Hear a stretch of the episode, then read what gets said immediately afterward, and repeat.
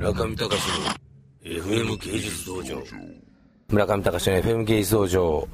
本日は東博樹さんの講談社ボックスで行われるゼロ若道場の第5次関門の、えー、審査員として今から向かうとこですが、えー、私ですねすでに帝国の時間31分遅刻しまして、今、あの、講談社さんが準備していただいたハイヤーに乗り込んでます。こんにちは、ちょっと講談社の方、あの、自己紹介を。講談社ボックスの柴山と申します。柴山さん、あのー、今回のイベントをちょっと要約して教えてください。はい、えー、っとですね、こちらの評論家の東博樹さんが道場主となって、ゼロ赤道場と銘打ってですね、あの、批評家をこう育てていくというイベントなんですけれどもこれまで1234と,、えー、と4回関門がありまして今回は第5次関門として講談社ボックスより1万部でデビューするための著作のプレゼンテーションを、えー、と行っていただくという感じになっております。なるほど。でもなんで東さん批評家を育てなきゃいけないんですか？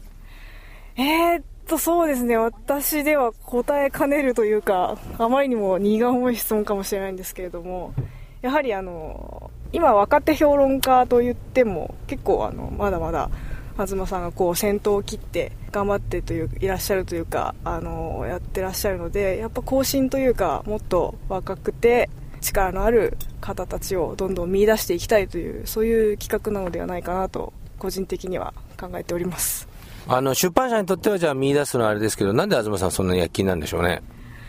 そうですね。私もきちんとその辺りをあの東さんとお話しさせていただいたことはないんですけれども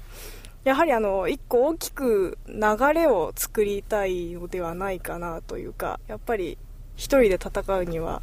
フィールドは大きすぎるというかやっぱりいろんな才能のある方が立って批評会っていうもののこう大きさというか存在感を示していくっていうのが大事なことというかじゃないかなと思っています。僕らがあの学生の頃は唐谷光人さんとかがあのイニシアチブを取って、批評空間とかあって、はい、浅田明さんが、まあ、そこら辺回しつつ、はい、数名の常連さんの中において東博樹さんが突然彗星のことが現れたわけですよね、はい、ですからまあ言ってみればあのああいう世界を、まあ、作りつつ全く違う分野なんだけれども、批評っていうフィールドに文化構造を、まあ、落とし込んで、まあ、拡張させたいっていうことなのかしら？そうですね、あの、拡張させたいということは、あの、よくおっしゃっておりまして、この間のあの、ゼロ赤ブースで行われてたトークショーがあったんですけれども、えっと、その時あの、えー、東さんとあと若手の美術評論家の黒瀬洋平さんという方で話をしていたんですがやっぱり旧来の批評言語ではなく何か新しいアーキテクチャと最近よく言ってますがそういう土台となるものをしっかり考えていかなければならないんじゃないかと